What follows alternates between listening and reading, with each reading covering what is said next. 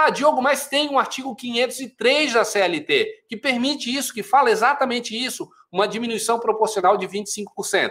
Vamos reforçar. Esse artigo 503 foi revogado tacitamente pela Constituição Federal. Ele não foi recepcionado pela Constituição Federal.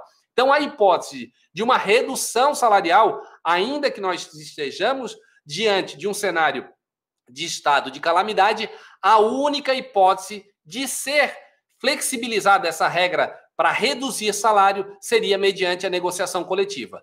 Ah, Diogo, mas você acabou de dizer que nesse artigo 2 tem uma flexibilidade em que o acordo individual vai ter prevalência nessas regras do acordo ou da, da convenção coletiva. Ok, mas vamos frisar a parte final desse artigo 2 que estabelece os limites da Constituição. Então vamos lá. O que, que diz a Constituição em relação à possibilidade de redução salarial? Artigo 7, inciso 6 irredutibilidade salarial, a não ser que haja mediante negociação coletiva. Então, os limites da Constituição é que pode ser feita a redução salarial desde que por negociação coletiva.